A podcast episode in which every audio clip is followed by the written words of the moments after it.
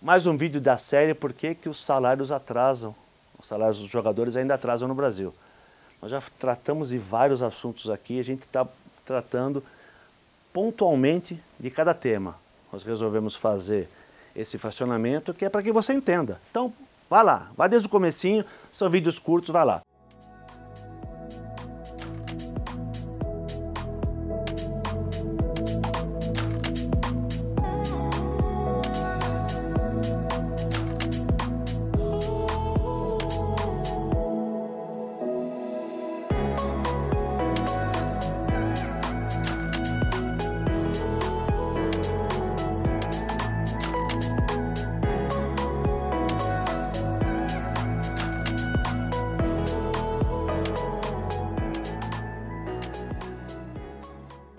E no último vídeo nós falamos da atuação dos atletas, que para nós é importante. Mas nós falamos da omissão e da responsabilidade do atleta, que ele também tem responsabilidade quando ele se omite.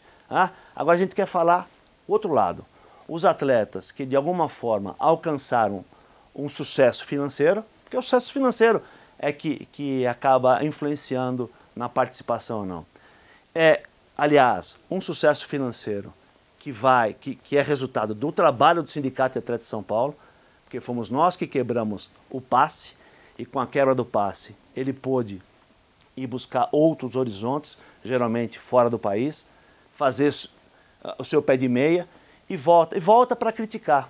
Ele não volta para participar. Né? Lembra do, do movimento que, que ocorreu algum tempo atrás aí? Todos eles, como o próprio Andrés Sanches disse, todos eles, na verdade, queriam emprego. Eles não queriam, de fato, arrumar a situação, mesmo porque eles não conhecem, não têm conteúdo. Eles só, só estragaram aquilo que a gente vinha trabalhando.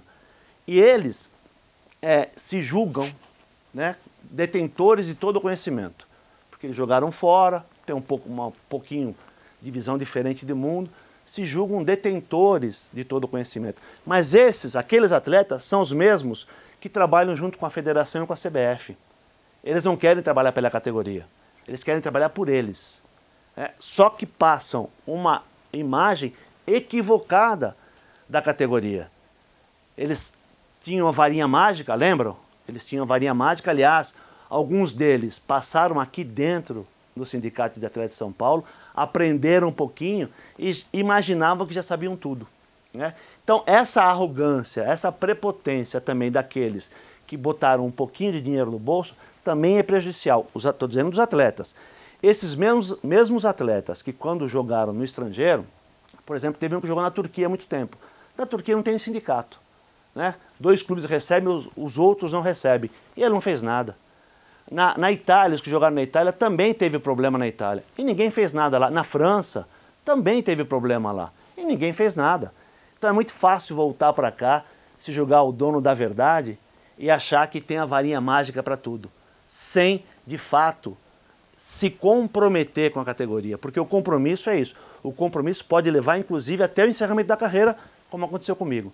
Mas eles não querem. Eles querem só aparecer.